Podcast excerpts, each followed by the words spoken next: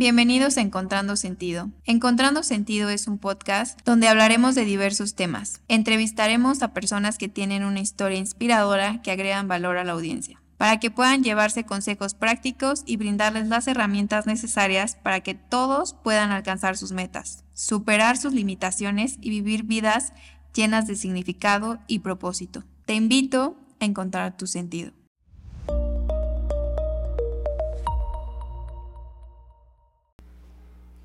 Hola a todos y bienvenidos a un nuevo episodio de Encontrando Sentido. El día de hoy me siento súper feliz y súper honrada porque ya verán el invitado que tengo.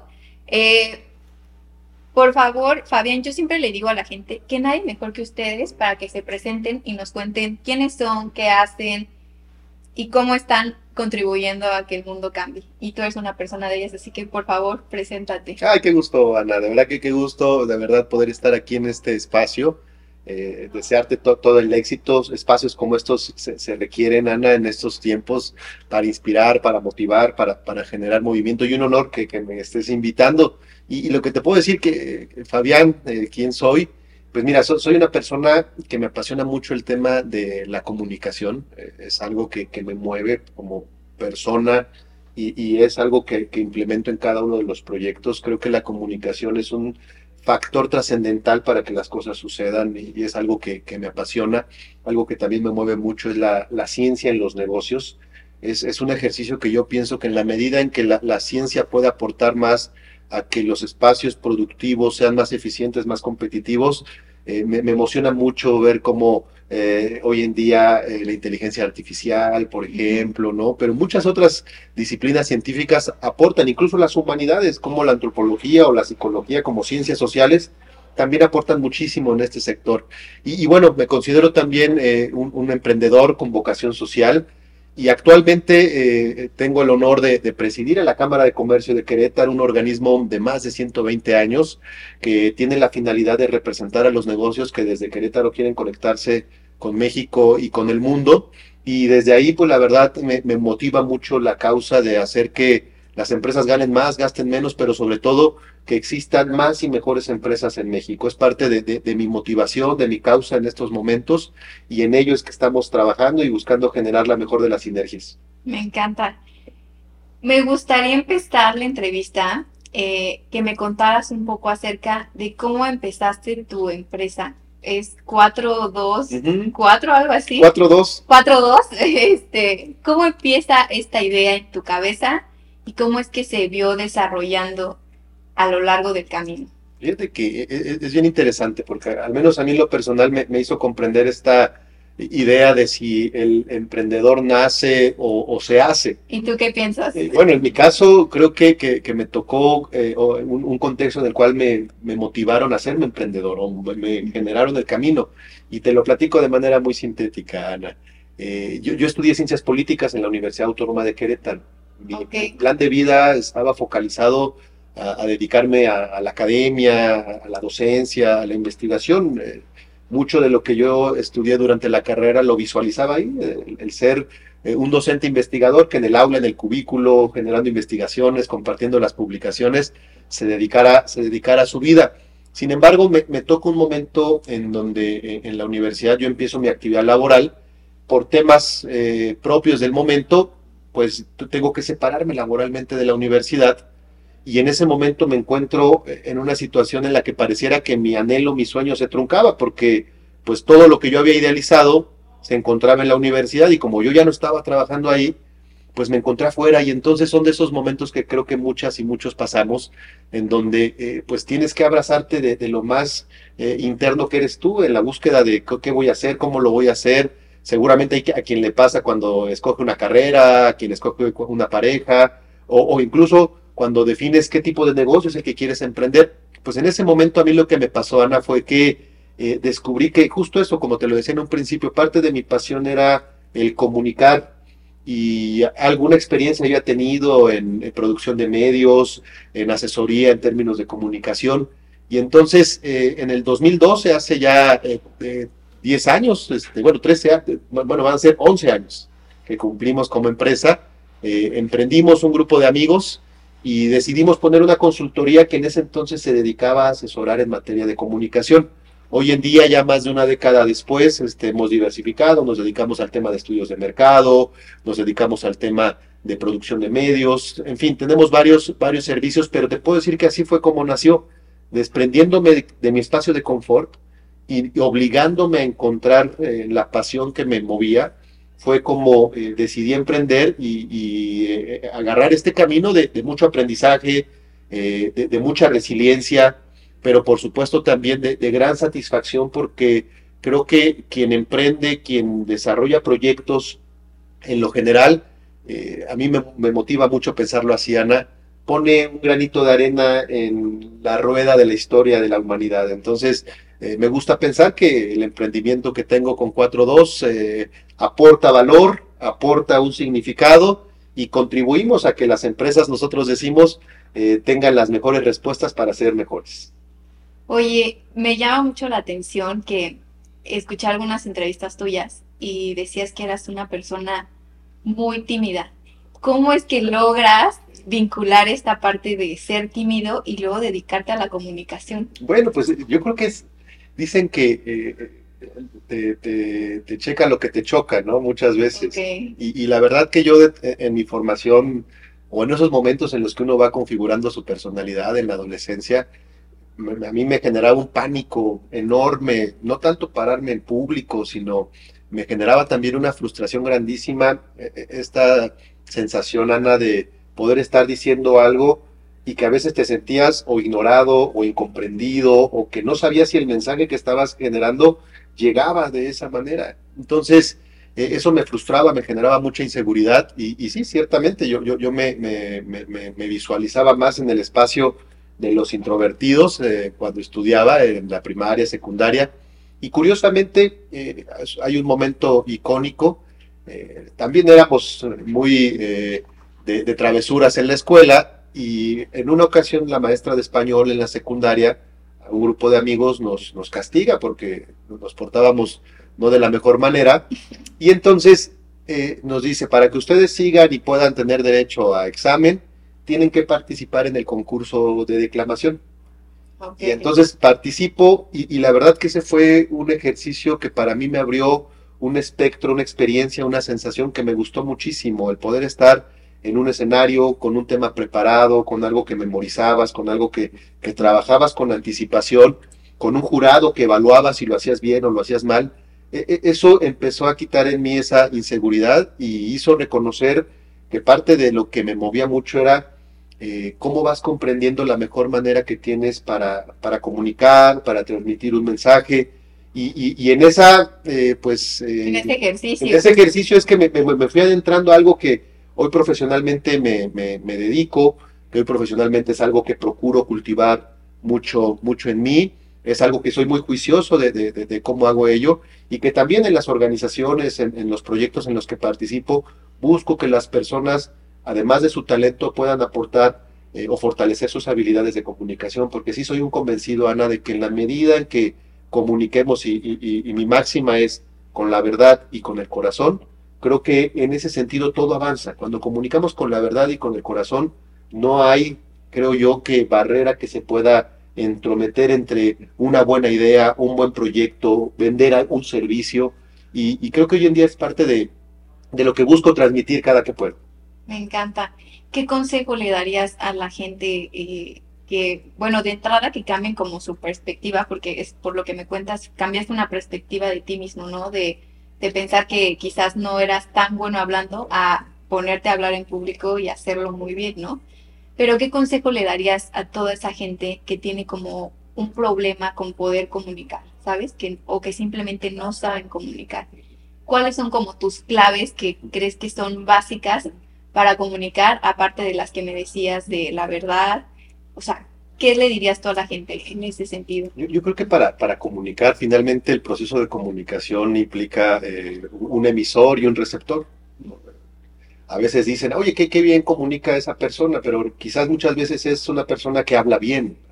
Y, y eso no implica por sí mismo el hecho de comunicar. El hecho de comunicar es un proceso. Se genera un mensaje, llega al receptor, pero ahí no termina la comunicación termina cuando el receptor te genera, el mensaje, te genera un feedback, te genera una retroalimentación, oye, eso es cierto, no estoy de acuerdo. E, e, ese es el, buen proceso de comunicación. Por tanto, ¿cuáles son claves importantes? El primero, saber escuchar. Para poder comunicarse bien antes de decir algo, es bien importante escuchar. Como por ejemplo, seguramente, y ahorita que, estamos platicando, Ana, pues tú antes de, esta entrevista me comentas, escuchaste parte de otras entrevistas de, que, he podido yo tener, eh, y eso es un ejercicio bien valioso porque tú traes ya un antecedente que posibilita que conectemos. Entonces, ante cualquier conversación, prospección de venta, eh, un ejercicio de presentarse ante una nueva sociedad, un nuevo grupo, primero observa, escucha. Número dos, procurar mucho eh, el autoestima de uno. Eso es importantísimo, porque en el ejercicio de comunicación se requieren dos, dos partes, y cada parte aporta un elemento al proceso. Entonces, si, uno eh, no tiene esos elementos de autoestima bien consolidado, creo que se corren áreas de oportunidad para poder generar una comunicación importante, para poder aportarle a quien recibe el mensaje. Entonces, pareciera que, no estamos hablando quizás de eh, manejo del lenguaje corporal o memoria, este, en fin, pero, irnos a lo básico creo que es fundamental cuando se trata de comunicar. Observar y escuchar y procurar el autoestima de uno mismo. Me encanta, creo que diste en puntos muy concretos y claves para la comunicación. Regresando un poco al tema de tu empresa, ¿cuál consideras tú, y sobre todo ahora que te dedicas a estar aquí en, la Cámara de Comercio y que lo ves con todas las pequeñas y grandes empresas, ¿cuál crees tú que es un factor clave para el crecimiento de las empresas? Porque creo que hay mucho talento allá afuera y, lo platicábamos, pero parte de ese talento se queda frustrado porque no hay progreso, porque a veces no se avanza como, como se quiere. Entonces, ¿cuál crees tú que es un consejo clave que le, le darías a toda la gente que nos ve para que haya un crecimiento en cualquier empresa, desde pequeña o grande? Pienso que el, ponerle corazón a un proyecto es importante, creo que es clave para, para, el éxito, pero muchas veces eh, es, mucho corazón y, poco de ciencia, creo que, o poco de, técnica.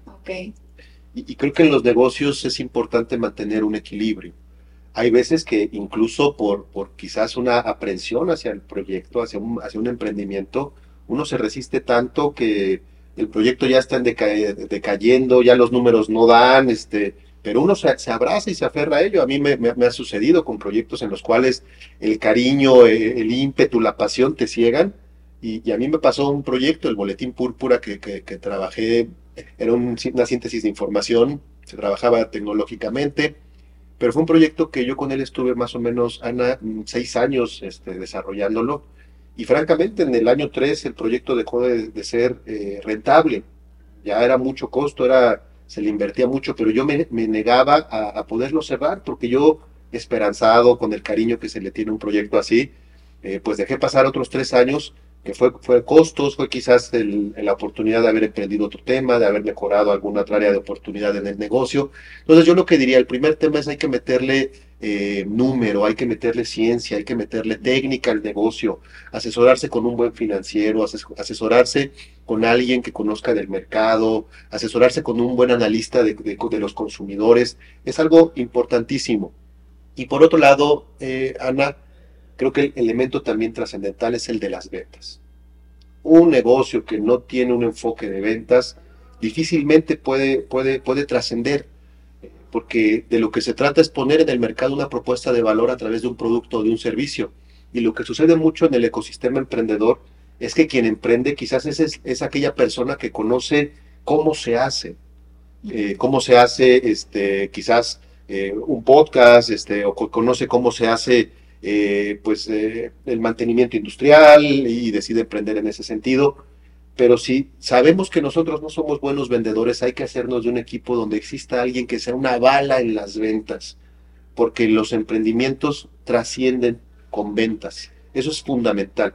Entonces yo, yo, lo sintetizaría en eso, Ana, con la experiencia al menos y en el ecosistema en el que estoy. En la medida en que los negocios se profesionalizan, le meten técnica, le meten ciencia al negocio, el negocio crece. Y en la medida en que el emprendimiento se focaliza en las ventas, pues naturalmente crece.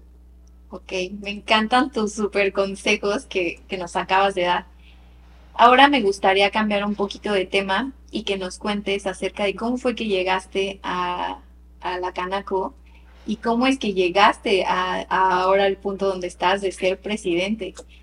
Mira, yo llego al año de haber emprendido eh, y como te compartía, pues la, la, verdad que yo de negocios sabía muy poco, de empresas, de emprendimiento, el ecosistema en el cual yo me desarrollaba era completamente diferente, eh, era, era mucho más de la teoría social, del debate, del análisis, pero muy poco tema contable, fiscal, hacienda, eh, compromisos laborales. Entonces, eh, bien me dijeron en alguna ocasión que si quieres aprender a aullar hay que juntarse con los lobos. Y, y pues la Cámara de Comercio para mí representaba ese espacio en el cual poder aprender mucho de lo que no había tenido yo en mi proceso formativo. Entonces yo llego eh, incorporándome al grupo de jóvenes empresarios de la Cámara de Comercio y, y, a partir de ahí, fíjate Ana, que me encontré con un ecosistema eh, muy padre, que también creo que se trata mucho a veces de, de, de, de ser plas, de, de, tener plasticidad, de poder adaptarse. Era un grupo de jóvenes completamente diferentes a los jóvenes con los cuales yo convivía, con los cuales yo salía el fin de semana, eh, eran finalmente jóvenes que con una responsabilidad muy puntual, yo me acuerdo mucho una anécdota que decíamos, es bien diferente eh, estar aquí en el grupo de jóvenes y, por ejemplo, eh, las quincenas para la mayoría de las personas pues son días buenos, ¿no? pero para ese grupo cuando estábamos ahí emprendiendo, pues las quincenas eran los días más desafiantes, porque no era cuando nosotros nos pagaban, Sí, era cuando ustedes pagaban. teníamos que pagar, entonces Claro. eh, se empiezan a cambiar las conversaciones y, y eso de entrada es un valor agregado importantísimo. Yo agregaría un tip si estás emprendiendo, si estás desarrollando un negocio, júntate con grupos de personas que estén haciendo lo mismo. Seguramente eh, ahí vas a encontrar cómo alguien ya resolvió el problema que tú tienes, cómo alguien está buscando salir adelante y necesita de tu servicio. Eso, eso es importante. Entonces, yo crezco ahí en el grupo de jóvenes empresarios. Para mí la Cámara ha sido mi universidad y, por así decirlo, mi licenciatura y maestría en negocios. Y el tema de la presidencia, Ana, eh, me tocó la responsabilidad de ser presidente de jóvenes de la Cámara y, participando, buscando hacernos responsable de, del entorno que nos toca, pues asumir varias responsabilidades. Se viene la pandemia y, y la Cámara tenía que renovar eh, su presidencia. Entonces, un grupo de, de consejeras y consejeros eh, nos reunimos y, y, vimos que era oportuno que, que la Cámara tuviera eh, una visión que, que, le contribuyera a hablarle a, los, a las juventudes, a los nuevos emprendimientos, a la nueva manera de hacer negocios aquí en Querétaro. Y eso, Ana, pues este, motivó muchísimo a que vieran en mí, y yo estoy, me siento muy honrado, eh, la oportunidad de, de, ser la persona que representara ese cambio, ese giro, esa nueva aportación de valor de la Cámara de Comercio.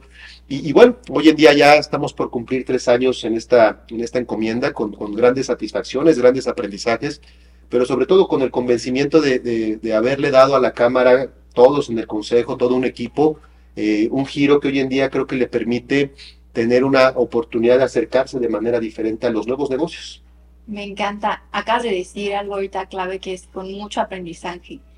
Entonces, ¿qué aprendiste de ti en todo, en, todo este trayecto? ¿Qué has aprendido de ti eh, en, en, esta parte y que ya tienes varios años trabajando en esto? ¿Qué has aprendido de ti?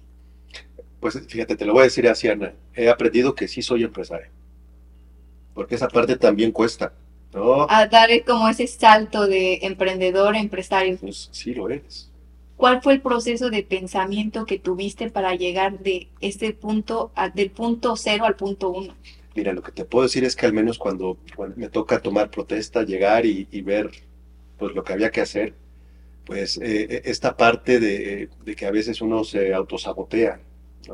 El síndrome del impostor. El síndrome del impostor, híjole, ¿qué estoy haciendo aquí? O sea, yo soy un emprendedor, este, mi negocio, pues ahí está, pero tenemos seis colaboradores, cuando han pasado empresarios de gran tamaño y de gran, eh, pues digamos que, que, yo les aprendo y les reconozco mucho, expresidentes que han sido de la Cámara de Comercio, y, y llegar ahí y decir, híjole, ¿cómo, ¿cómo le voy a hacer? ¿No? Pero, pero creo que eh, hay, hay, un libro padrísimo que, que, me gusta y que lo recomiendo, lo acabo de leer, Hábitos Atómicos. De James Clear, buenísimo, una joya. Una joya, y algo que dice él y que me cayó el 20 es que eh, no esperes que el resultado llegue. Por ejemplo, si tú vas a correr un maratón, tú tienes que visualizarte desde el primer día de entrenamiento como un maratonista. Porque en ese sentido tú te empoderas, te, visualizas y, te configuras en ello. Y, creo que ahora que lo terminé de, leer, comprendí mucho del proceso que me ha tocado a mí en la cámara y que tiene que ver con ello. Este, eh, sin duda, en el día a día, pues ir tomando decisiones, ir haciendo ajustes, ir siendo responsable. La cámara hoy en día tiene, Ana, cerca de 45 colaboradores, representamos a más de 20 mil negocios, eh, pues los costos que tiene la Cámara pues requiere estrategias financieras, toma de decisiones constantes. Y cuando me fui dando cuenta de todo eso, yo dije, oye, pues lo que hoy en día estoy haciendo aquí en la Cámara no es nada ajeno y permíteme la, la, comparación de lo que hace Carlos Slim con sus empresas. Claro, totalmente. En contextos y en circunstancias diferentes, pero igual empresario es él que igual empresario soy yo. Entonces, eso cuando lo vas reconociendo, te da una potencia diferente. Por supuesto que, te da el desafío de ir solventando las, las pues, vicisitudes del día a día, pero también te da una confianza grandísima. Entonces, yo lo que te puedo decir en principio que me ha dejado de aprendizaje en lo personal es que sí, que sí soy empresario. Me encanta, y sobre todo esta parte de, de que dices que lo tienes que creer tú, ¿no? Y, y, hace mucho sentido con lo que me decías anteriormente, que hiciste como una reconfiguración de tu percepción, de que quizás tú antes pensabas que no eras tan bueno comunicando y hoy mira, ¿no? Y lo mismo hoy que dices, quizás no te, te sentías emprendedor y hoy ya te sientes empresario. Y así seguramente muchas cosas en la vida que a todo mundo nos pasa. Acabas de decir otro tema que en el que me gustaría explorar, que es las decisiones cómo tomas decisiones y cómo se ve el proceso de pensamiento para tomar una decisión. Porque yo creo que sobre todo en, tema de decisiones, sí es un tema donde tienes que no solamente vincular la mente, sino también emociones muchas veces. Entonces, ¿cómo, es, ¿cómo se ve ese proceso de pensamiento para ti y cómo tomas decisiones? ¿Y qué consejo le podrías dar a la gente? Bueno, de, entrada creo que eh, el primer principio que yo diría, Ana, es saberse que uno no tiene la verdad absoluta. ¿eh? Y eso requiere mucha humildad. El saber que pues no, no tienes tú por qué saberlo todo. Y, buscar siempre el consejo para mí ha sido clave. La verdad que yo, por ejemplo, te puedo decir que en la Cámara me siento muy respaldado de los expresidentes, a quienes recurrentemente acudo con ellos, eh, empresarios de, gran experiencia, a quienes llego y, les planteo un problema y la verdad que han sido grandes mentores para mí en momentos bien difíciles que, me he encontrado o momentos desafiantes para tomar, tomar una decisión. Entonces yo te diría eso, pero lo mismo puede pasar con un mentor, pero lo mismo puede pasar confiar en el equipo, en el equipo que te acompaña, en el equipo que está pues, en la parte operativa. Te puedo mencionar, por ejemplo, pues son 20 mil socios los que tenemos en la Cámara. Naturalmente, no los conozco yo a todos. Y, algo que, que, que, también yo he aprendido mucho es confiar en, en, quienes tienen, digamos, la línea final de servicio. Ellos son la principal cara. En el caso de la Cámara, te puedo mencionar, son los asesores empresariales. Entonces, que, pudieran parecer en, un organigrama eh, tradicional, pues los que están en, la base de la pirámide. Pero en esta nueva visión contemporánea, creo que quienes estaban en la base de la pirámide hoy en día son organigramas, me parece, más como más holísticos, más orgánicos, y son los que están en el corazón del servicio. Ellos tienen en gran parte las soluciones a algunos de los problemas que pudieran parecer grandes. Y yo también con ellos, y agradecerles mucho, me he podido acercar y platicar. Y, lo que también te puedo, te puedo decir, eh, Ana, es que algo que, que, funciona mucho y que yo veo que funciona en las empresas, en la cámara, en la, en la empresa personal, es finalmente tener eh, un, un, esquema de valores. Los valores contribuyen muchísimo a la toma de decisiones. Cuando no sabes qué hacer, acudes al valor. Cuando no sabes cómo actuar, acudes al valor. Entonces, por ejemplo, yo te puedo decir que en la Cámara tenemos un valor que es ser eh, entrañablemente colaborativos. O sea, es, hacer equipo, pero de una manera superlativa. Entonces, ante cualquier circunstancia, este, ante cualquier desafío, oye, que un cliente, que un socio tiene, tiene alguna queja, bueno, pues Ana es tu socio, tú lo resuelves. No, de ninguna manera. A ver, nos ponemos y entrañablemente colaborativos. ¿Cómo hacemos equipo?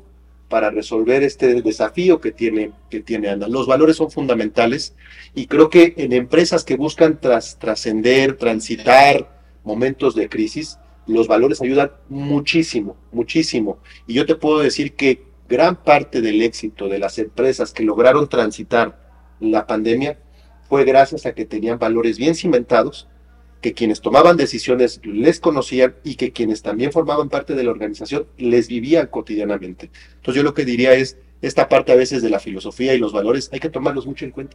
Sí, me encanta, me encanta. me encanta que, que hagas tanto énfasis en el tema de valores, porque muchas veces cuando estás en una complicación y tienes que tomar una decisión, lo último que piensas es en los valores, ¿no? Y me encanta que tú lo planteas como una parte fundamental y clave para tomar los, las decisiones. Por otra parte, también acabas de decir algo muy interesante, que es que tienes mentores, ¿no? Que te, que, los que acudes para que te den consejos. ¿Cuál crees tú que ha sido el mejor consejo que te han dado? Yo, que, yo te diría... Que son muchos. No, son muchos, pero ¿sabes cuál, Ana? Eh, mantenerse enfocado.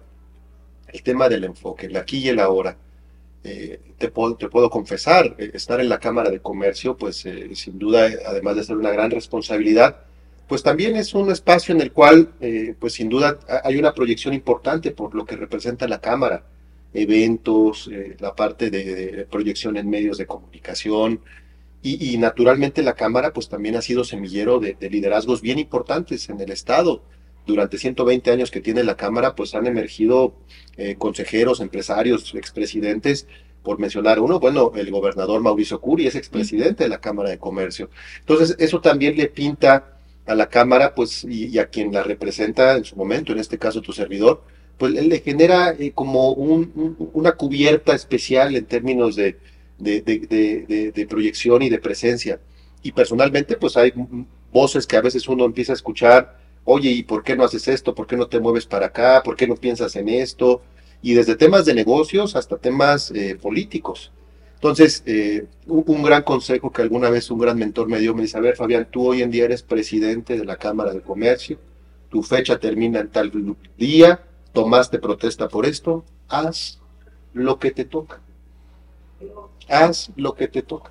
Haciendo lo que te toca, lo demás va a suceder lo que te puedas imaginar, pero si tú te distraes ahorita y dejas de estarle imprimiendo el 110% a tu responsabilidad, vas a dejar un legado que seguramente no te va a hacer sentir orgulloso, que seguramente vas a dejar pendientes y que te va a estar impidiendo movilizarte después de lo que tú quieras hacer de la Cámara.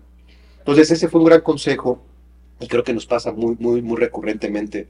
Eh, la vida cotidiana tiene muchos ruidos, bueno, y imagino también que dentro de la cámara son muchísimas actividades.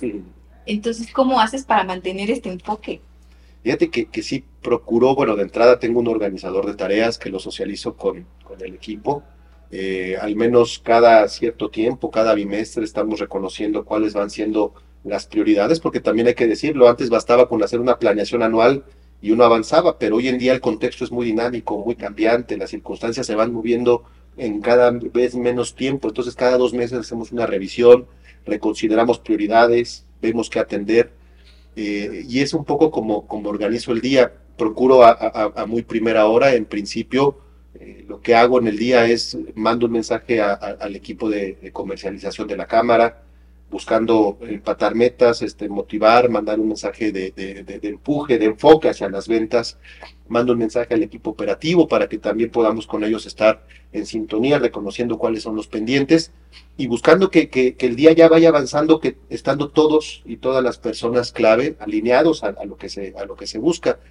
Esto pues sin duda pues es, es, es desafiante día con día porque pues además de estar en la cámara hay que tener actividades de representación, hay que ir a eventos, hay que ir a diferentes cosas, pero bueno, priorizando y, también delegando, que es otra cosa importante, eh, es donde tenemos también parte de la clave del éxito. Hay que reconocer que eh, hoy en día ya los negocios de, que que dicen que hay que estar detrás de mostrador, eso ya no, ya no es funcional. Hoy en día hay que delegar para que los negocios puedan crecer y eso también ha sido parte de lo que me ha funcionado acabas de dar en un, tema clave que siempre me gusta también ahí explorar con mis invitados, que es para delegar hay que eh, desarrollar a las personas. ¿Tú cómo piensas acerca de cómo es el desarrollo para las personas? ¿Cómo es que logras que muchas veces, y retomando el tema de la comunicación, logramos, logremos transmitir los mensajes adecuados a las personas que trabajan con nosotros, ¿no? Porque tú puedes pensar que diste una instrucción o que diste una indicación de algo, pero la persona no lo capta. Entonces, ¿cómo es para ti desarrollar un equipo y tener una buena comunicación en el equipo para llegar a los resultados? Algo que es clave, en principio lo que yo te diría es que es bien importante reconocer que hoy en día las empresas son organizaciones de personas 100%. que aportan un valor a través de un servicio o, o- o de un bien, eh, que es bien diferente a la noción tradicional de que son, decía antes, la- la- los libros de administración de empresas, ¿no? Una empresa es un organismo que tiene su finalidad generar utilidad, que tiene recursos y que tiene que generar utilidad. No, hoy en día son personas. Y cuando lo vemos así, reconocemos otro elemento que es clave. Las personas pasan en su horario productivo, pues la mitad o más de la mitad de su tiempo productivo en el espacio donde trabajan. Entonces, imagínate la responsabilidad que tiene la organización, y es una responsabilidad de reconocer y ser consciente de cuál es la cultura que permea en sus colaboradores. Es como sucedía un poco, o sucede un poco en las infancias. ¿Dónde se forma el infante? ¿En la casa o en la escuela? Es un ejercicio similar. Lo mismo pasa con quienes trabajan, nos desempeñamos en un espacio laboral. Nuestra cultura de vida se forma entre lo que hacemos en casa y lo que hacemos en la empresa. Entonces, por eso también es bien importante los valores. Porque si hay una empresa que tiene valores eh, del siglo pasado, por no categorizarlos de buenos o malos, valores del siglo pasado, pues seguramente es una empresa donde se permite este, pues hacer negocios por debajo de la mesa, es una empresa donde este, se permite pues eh, liderazgos del tipo también del siglo pasado, más este, Autoritario. autoritarios, más cerrados, y pues naturalmente ese, ese tipo de liderazgos en la casa y en el hogar pues también van a replicar lo mismo. Entonces, cuando una empresa toma conciencia de eso y forma valores donde busca que los colaboradores lo vivan, creo que es una parte fundamental. Pero en el ejercicio de delegación y de formación de equipos, algo que en lo personal busco implementar siempre es conocer a quien se incorpora a la organización, como lo hablábamos en el proceso de comunicación. Primero escuchar y luego comunicar y luego decir. ¿Por qué? Porque finalmente todos somos personas diferentes. Y hay personas que quizás eh, son o, reaccionan de mejor manera en equipos cuando los dejas en libertad. Son más creativos, son más este, propositivos. Pero hay otras personas que, que son, que funcionan mejor cuando les das direcciones. Cuando les dices, esto lo tienes que hacer así, en tal hora, en tal circunstancia, y funcionan muy bien. Lo que nos toca como líderes es reconocer que no todos responden a los mismos, a los mismos componentes. Y lo que nos toca como líderes es activar de manera diversa como a cada quien se le puede activar con los incentivos y con las maneras de trabajar. Entonces, creo que en principio eso te- es lo que yo te diría. Y por otro lado, y para cerrar esta idea, algo que, que una dinámica que hacemos mucho eh, en la cámara, pero también en la empresa, es eh, trabajar con mapas de sueños. Ah, me encanta. A ver, vamos a explorar esto. A ver. Sí, ¿qué creo yo? Que finalmente eh, los sueños son la materia prima de, de- de lo que hacemos en el día a día. Y yo creo que las empresas tienen sueños y las personas tienen sueños. Entonces, la mejor manera en que una empresa y un colaborador pueden fusionarse es cuando los sueños se empatan. Cuando los sueños no empatan, o sea, no es que seas malo, que seas buen, buen, buen colaborador, es simplemente tus sueños avanzan en otro camino. Sí. Entonces, eh, es, es bien padre, bien, bien, bien potente cuando trabajas con la materia prima de los sueños y es una gran responsabilidad. Sí, totalmente. Cuando alguien te confía sus sueños, te está confiando su mayor tesoro. Y hemos logrado desarrollar dinámicas muy padres en torno a mapas mentales, en torno a visualizar los sueños de las empresas y que los colaboradores puedan compartir sus sueños. Y entonces sucede algo muy natural, el propio colaborador se da cuenta que está en el lugar adecuado porque el sueño de la empresa, hacia donde va la empresa, es hacia donde también este colaborador, esta persona va. Y Una también sinergia, es una sinergia. Y y yo creo que sucede como cualquier relación personal. claro. Cuando tú platicas o, o- o- o buscas forjar una interacción con alguien de amistad, de, sentimental, eh, creo que la mejor manera es tus sueños son los mismos que los míos, van empatados hacia donde vamos.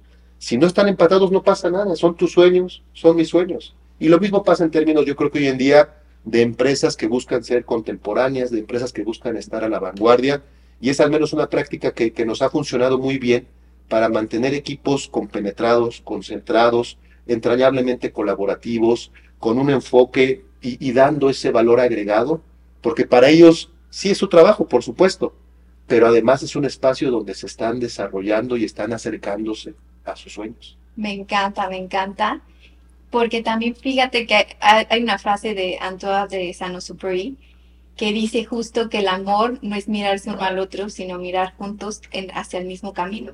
Y entonces ahora que, que me platicas esto, o sea, siempre yo eh, concibo el amor también de esa forma, pero ahora que lo mencionas, el tema de los sueños con de las personas con el sueño de la empresa hace todo el sentido, ¿no? Porque creo que es tan importante que cuando tú estás en el camino de tus sueños, aunado con lo que haces y la empresa con la que trabajas, lo que sucede es magia. Es magia. Me encanta e-, esto que nos platicas y creo que para la gente que lo escuche, súper importante hacer estos ejercicios de conciencia, de decir, me estoy acercando a mi sueño con esto que estoy haciendo o en el lugar donde estoy. Y lo mismo para las empresas, ¿no? Incentivar a que desarrollen estas técnicas que nos acabas de compartir. También hablabas mucho de liderazgo y que el liderazgo incluye una gran responsabilidad, ¿no? Cuando estás en un tema de liderazgo, pasan muchas cosas, ¿no? Que sobre todo que hay personas que comulgan con tus valores, que también hablábamos de valores, pero hay muchas personas que no comulgan con tus valores. ¿Cómo manejas eso? Porque cuando hay personas que, y sobre todo en una posición como la tuya, que mm. es, debe ser complejo, ¿cómo manejas ese tipo de situaciones? Lo que te puedo decir es que hay, algo que es importante. Creo que eh, en principio, híjole, e, e, es, es, es la empatía. Creo que cuando tienes la capacidad de ser empático, eh, de reconocer, de ponerte en los zapatos de, del otro.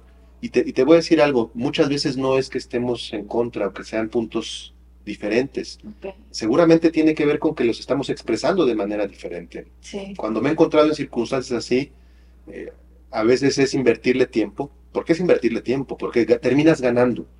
Eh, pero si buscamos en términos de la eficiencia, a ver, sé concreto, sé rápido, va a ser difícil encontrar ese entendimiento. Entonces, una de las maneras que yo he encontrado es eh, con la empatía, con diálogo, reconocer que, que, siempre existe una manera de cómo sí, de cómo, de cómo generar sinergia, de cómo generar equipo. Y, y quizás el, el, el, cómo sí no es ahorita, o sea, igual ahorita no lo encontramos, pero vamos a darnos un tiempo y quizás en tres meses, avanzando cada quien su camino, volvemos a encontrar y vemos cómo hacer equipo, cómo hacer sinergia, o si en esos tres meses eh, no, no, pasa nada. Me, me, ha sucedido en estos tres años, al menos en la experiencia de la Cámara, Justo hace rato venía de un desayuno con un prospecto de aliado que venimos trabajándolo desde hace año y medio. Y nos encontramos ahora donde traemos un, camino ya más consolidado en diferentes temas y ellos también. Entonces, mira, creo que ahorita sí se da muy bien la oportunidad de conectar estos dos elementos. Entonces, e, eso es bien importante. Eh, y, el, otro ejercicio creo que también vale mucho la pena, eh, sabernos que no nos bañamos siempre en el mismo río, con la misma agua. Somos, somos seres que cambiamos, porque también solemos a veces ser muy, eh, ¿cómo decirlo? Eh, no, nos casamos con una contundencia fuerte hacia nuestras ideas. Y está bien ser de ideas firmes, pero uno también va cambiando, va evolucionando, le vas adhiriendo cosas. Entonces, siempre estar abierto y dispuesto a aprender y sobre todo aprender de quien pareciera no estar de acuerdo contigo Creo que es un enfoque muy, muy valioso. Lo que yo te sintetizaría es que vale mucho la pena la convicción de siempre buscar aportar valor. Cuando siempre buscas aportar valor, creo que el, el ejercicio de hacer equipo, de resolver un problema, este, de, de salir siempre eh, en un ejercicio exponencial, se puede, siempre buscando aportar valor. Me encanta esto que acabas de decir porque a veces también pareciera que cuando alguien no comulga con nuestras ideas, lo sentimos como más como una ofensa o como una amenaza. Y, y creo que lo que planteas es muy interesante, ¿no? Porque es más invertir tiempo en tratar de exponer una idea de, y, y, justo también tener como esta apertura a escuchar cosas diferentes, ¿no? Me encanta lo que acabas de decir. Por otra parte, esto debe ser un proceso frustrante de alguna forma, muchas veces, cómo manejas tú la frustración y no solamente en esto, sino en muchos sentidos, ¿no? Porque hay cosas que quisiéramos y tocabas el tema de, de que tienes trabajando a, a, este prospecto un año y medio, ¿cómo manejas la frustración? Porque en la vida, en, el, los negocios, en, el, en lo que quieras, siempre va a haber cosas que no salgan como nosotros queremos o que a la velocidad que queremos. ¿qué le dirías a toda la gente y sobre todo a los emprendedores? Porque cuando empiezas tú quieres que todo funcione rápido y a la primera. ¿Qué le puedes decir? Fíjate que eh, en la pandemia emprendimos un proyecto que se llamaba Remedios, justo en los meses iniciales, marzo, abril del 2020. Y, y Remedios lo que buscaba hacer era eh, un proyecto que agarramos diseñadores industriales, comunicólogos, sociólogos, y, y buscaba acercar una manera de, poder abrazar las crisis, eh, que, que, eso nos dejó grandes aprendizajes. Las crisis son constantes en la vida, en la sociedad, siempre hay quiebres. Digamos, no, no, no es, la vida no, no, no, va subiendo y llegas a un lugar donde ya te estabilizaste y, y, generas confort. La vida es subidas y bajadas, subidas y bajadas. El emprendimiento es así, subidas y bajadas. Y creo que en eso tenemos que tener plena conciencia que así va a suceder la clave está en cómo hacemos que los valles, las caídas, los acortamos más, que no sean valles que se prolonguen, sino cómo hacemos que, el aprendizaje sea más inmediato. Entonces es, algo que al menos eh, procuro yo, o sea, la caída va a suceder, pero ¿cómo hago para salir más rápido de esta? ¿Cómo hago para aprender, para este, reconocer dónde estuvo el problema y entonces inmediatamente levantarnos? ¿Qué hacemos normalmente cuando caemos? Pues seguramente nos deprimimos, nos sobamos, este, renegamos, ¿por qué me sucede a mí? Ahí ya perdiste tiempo. Pero si de antemano sabes que te vas a caer, chin, ya me caí, sabía que me iba a caer, no sabía qué iba a ser ahorita, qué mala onda que fue ahorita, pero a ver, ¿qué tengo que aprender? ¿Cómo lo tengo que hacer? ¿No? Hay técnicas padrísimas que algunos dicen, ¿no? Cuando te sientes frustrado, cuando sientes que cometiste un error, es bien importante eh, declarar y afirmar, eh, cometí el error, yo fui el culpable de esto y aprendí esto. ¡Pum! Se acabó. Cuando lo afirmas así, se acaba y tú mismo ya lo, procesas internamente. Y puedes pasar a lo que sigue. Y puedes pasar a lo que sigue. Pero, fíjate que por otro lado también hay, estoy convencido de, que finalmente hay que apostarle también a la confianza de, lo que implica el camino que uno tiene en la trayectoria personal y profesional. Hay una serie que me fascina, la serie eh, de, de, Dark, una, serie buenísima, es una serie alemana que te habla finalmente del mundo y tiene una frase dentro de la serie que se llama Sigmundus creatus est. Y lo que te, ¿qué quiere decir esta frase que está en latín es el mundo ya fue creado.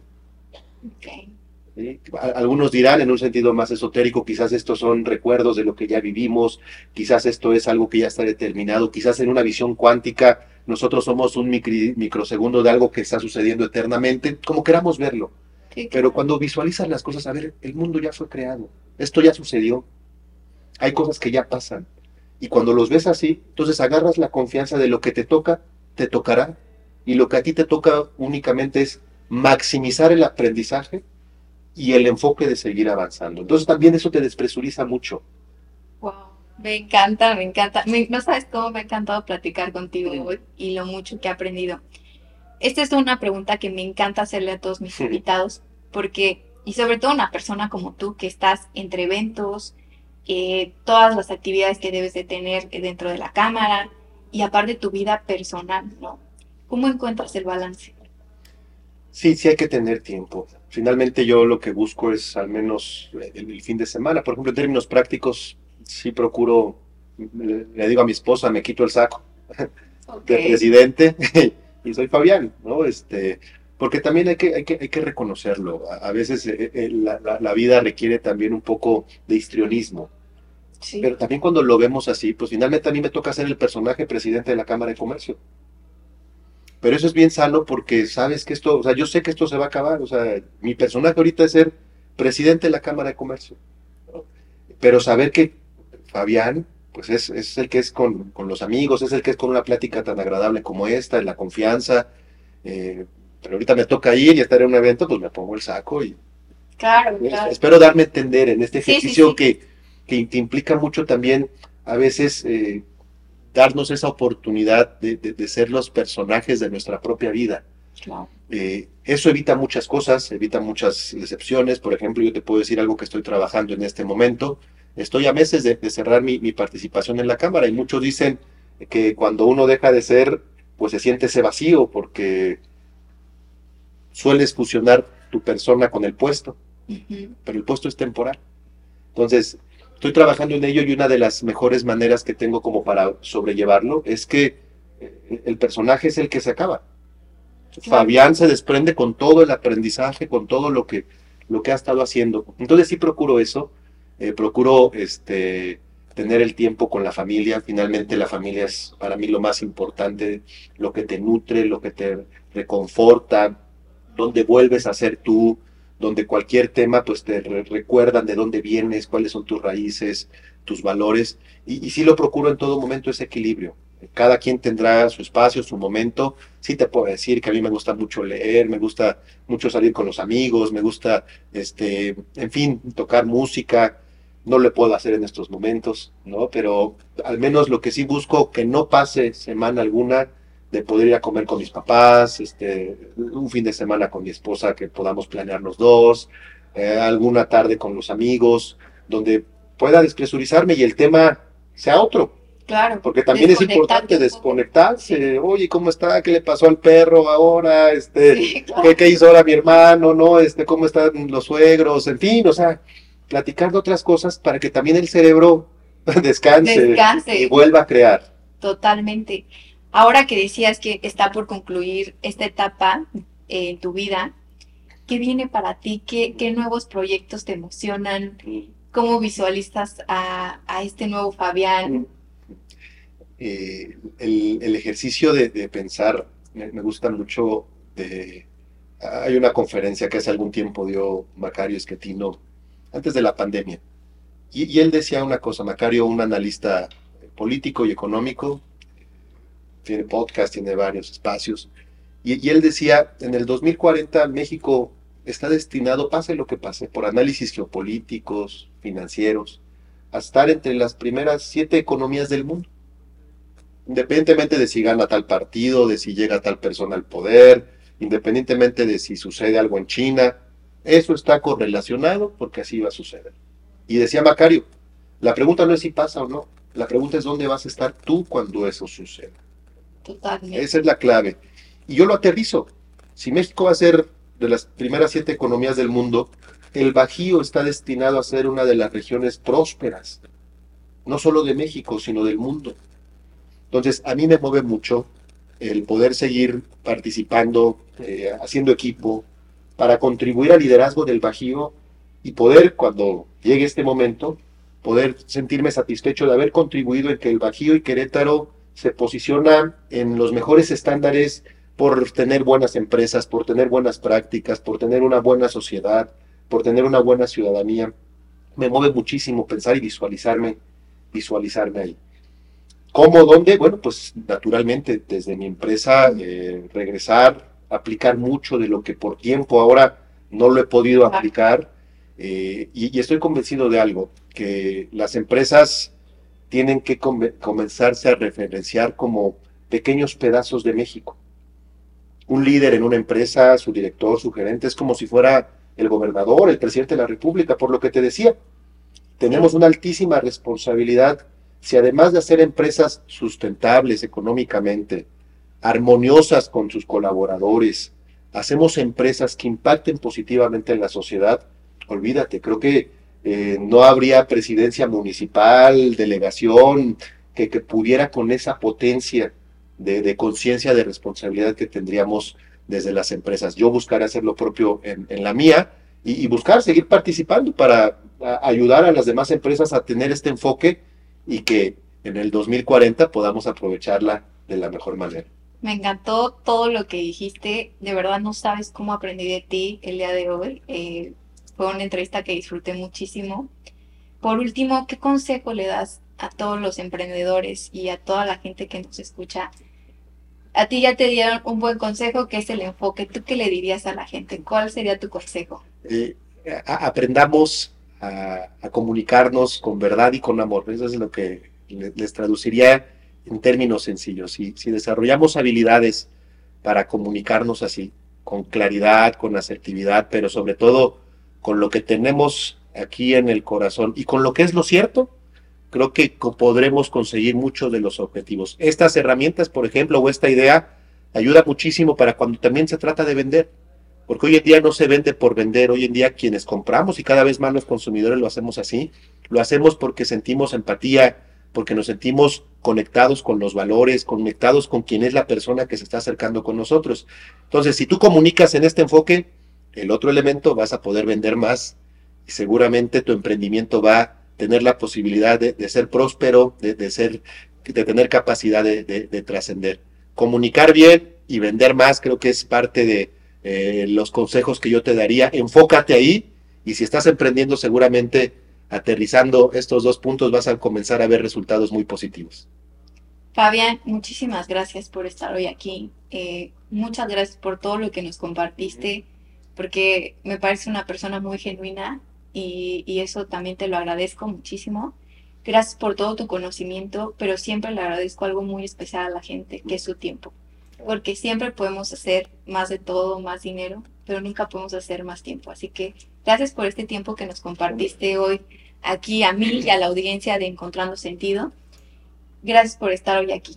Encantado, Ana, de verdad que qué gusto eh, felicitarte nuevamente en este emprendimiento que tienes, desearte todo, todo el éxito y seguramente aportando valor como lo haces, entrevistando a personajes eh, que, lo tienen y yo me siento muy honrado nuevamente de haber estado aquí. Muchísimas gracias. Gracias. Bueno, pues a toda la gente que nos escucha, muchas gracias. Sigan encontrando sentido. Y también quiero agradecer a nuestro patrocinador, Hacienda el Salitre, por, por proporcionarnos este espacio increíble. Gracias y a toda la gente que nos ve, sigamos encontrando sentido.